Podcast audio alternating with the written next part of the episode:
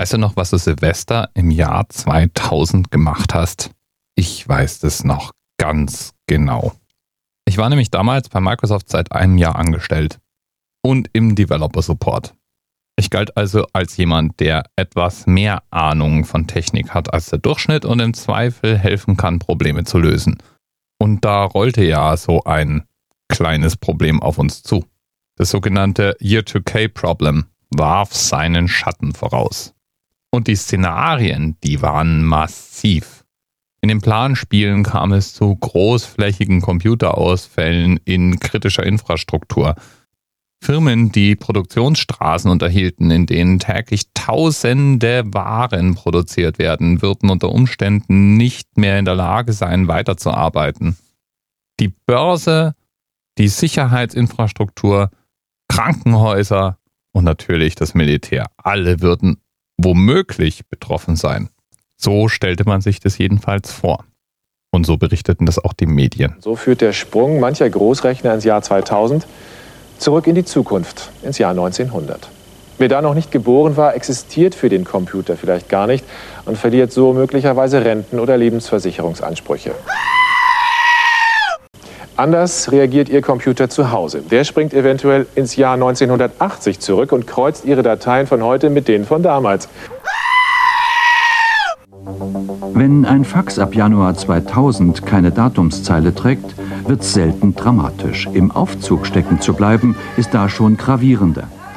Denn springt der Steuerungschip zurück ins Jahr 1900, wird auch die letzte Wartung 100 Jahre zurückdatiert. Und das kann heißen Notabschaltung bis zum Wecken.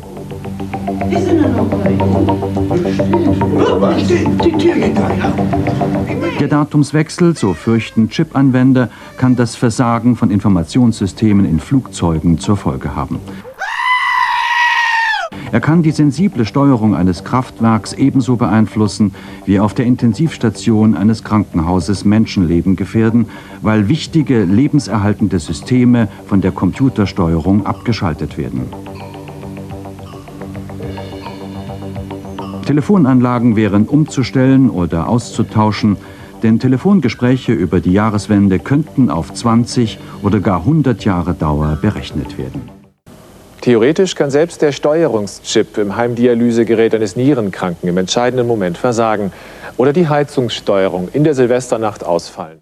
Tja, was soll ich sagen? Wir haben alle diese Szenarien irgendwie im Kopf gehabt. Rund um den Jahrtausendwechsel wurde deswegen Support rund um die Uhr bei Microsoft organisiert. Alle, die sich irgendwie als Techniker verstanden, hatten sich in Schichten für eventuell in Panik anrufende Kunden bereitzuhalten. Und deswegen war das gleichzeitig das spannendste und das langweiligste Silvester, das ich je erlebt habe. Das war uns natürlich nicht klar, als das Ganze losging. Ich erinnere mich noch gut dran, dass wir wie gebannt auf eine Webseite der neuseeländischen Regierung gestarrt haben – die hatte nämlich eine Webseite live gestellt, auf der man bestimmte kritische Infrastruktur und ihren Status sehen konnte. Es gab also eine Karte und auf der war vermerkt, wenn es irgendwo zu Ausfällen von Strom oder Wasserversorgungsanlagen kommen würde. Das war nicht notwendigerweise direkt auf das Jahr 2000 hin ausgerichtet, aber war natürlich super, um im Jahr 2000 ordentlich Panik zu schieben, sobald irgendwas auf dieser Karte als ausfallend markiert wird. Was soll ich sagen? Genau das passierte. Nicht exakt im Jahr 2000, sondern so ein bisschen davor, aber das wussten wir natürlich in dem Moment nicht, sondern wir dachten, oh mein Gott, jetzt fängt's an. Blieb dann allerdings bei einem Gerät, das ausgefallen war oder einem roten Punkt, der auf dieser Karte auftauchte.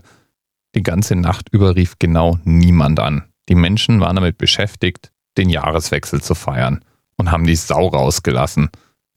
Gab es ausfallende Systeme? Klar, ich nehme an, das kam schon vor. Aber nichts davon war so kritisch, dass es uns um die Ohren geflogen wäre. Sondern es war irgendwo immer im Rahmen dessen, was man ohnehin als mögliche Ausfälle hinnehmen muss. Ich habe die Nacht mit Age of Empires Spielen zugebracht. Und während am nächsten Morgen alle anderen verkatert waren, habe ich mich ins Bett gelegt und geschlafen. Und irgendwie auch darüber gefreut, dass das vorbereitende Projekt rund um die Jahr 2000 Umstellung offensichtlich auf globaler Skala wunderbar funktioniert hat. Das war nämlich dann auch das, was später oft diskutiert wurde. Ob das Ganze übertrieben gewesen wäre, die ganzen Investitionen in die Technik, ob das notwendig war. Die Medien hätten das Problem aufgebauscht. Eigentlich wäre ja gar nichts Kritisches zu befürchten gewesen. Und ich persönlich glaube, wenn wir nicht davor schon drei, vier Jahre lang Panik geschoben hätten, dass uns alles um die Ohren fliegt, sobald Computer plötzlich glauben, nicht mehr im Jahr 2000, sondern im Jahr 1900 oder 1980 zu sein. Wenn wir also das nicht alles als Anlass genommen hätten, um im großen Stil Hardware und Software zu erneuern, ja dann wäre es uns um die Ohren geflogen. Übrigens ist die Kuh auch noch nicht so ganz vom Eis. Denn das Jahr 2000 Problem gibt es in verschiedenen Geschmacksrichtungen. Zum Beispiel waren alte Apple-Computer nie vom Jahr 2000 Problem betroffen. Die haben ein 2038 Problem. Und das teilen sie mit einer ganzen Menge von Unix-basierenden Systemen. Oder zumindest älteren Unix-basierenden Systemen. Unix-basierende Systeme berechnen die Zeit nämlich in einer 32-Bit langen ganzen Zahl mit einem Vorzeichen. Und im Jahr 2038 wird das eben nicht mehr ausreichen und es kommt zu einem sogenannten Überlauf. Das heißt, es fängt wieder vorne an zu zählen. Wie groß oder klein das dann als Problem sich darstellen wird, weiß niemand. Wir haben ja noch ein bisschen hin. Unter Umständen werden die Systeme bis dahin nach und nach geupdatet sein. Übrigens gab es auch ein Jahr 2010 Problem. Und du hast es vermutlich nicht mitbekommen, außer du warst mittendrin. Beim Jahreswechsel von 2009 zu 2010 flogen nämlich einigen Kreditkartenherstellern und SMS-Versandsystemen ihre IT-Infrastruktur um die Ohren. Und das führte dann zu massenhaft versandten Nachrichten, die vordatiert waren und zu ausfallenden Kreditkarten und diversen anderen Nebeneffekten. Wirklich zur Katastrophe hat es natürlich nirgends geführt, aber es gab uns einen kleinen Geschmack darauf, was passieren kann, wenn wir unvorbereitet in so ein Problem laufen. Wir können also nicht entwarnen, aber sich die Nächte an Silvester um die Ohren hauen in Erwartung eines weltweiten Computerfehlers, das müssen wir zum Glück auch nicht mehr tun. Lieben Dank an Adam Osbach für den Themenvorschlag für die heutige Sendung. Und es wird dir nicht entgangen sein, dass der Themenanker die 2000 und nicht die 681 ist. Falls du meine kleine Nachricht in eigener Sache noch nicht gehört hast, das ist neue Freiheit, die ich mir erobert habe. Freiheit für die Zahlen, Freiheit für den Anerzähler. Oder so. Ja. Jedenfalls, das war Folge 681 über das Jahr 2000 Problem. Bis bald. TMRS 10, 9, 8. The experience of 47 individual medical officers. Was hier über die Geheimzahl der Illuminaten steht. Und die 23. Und die 5. Wieso die 5? Die 5 ist die Quersumme von der 23.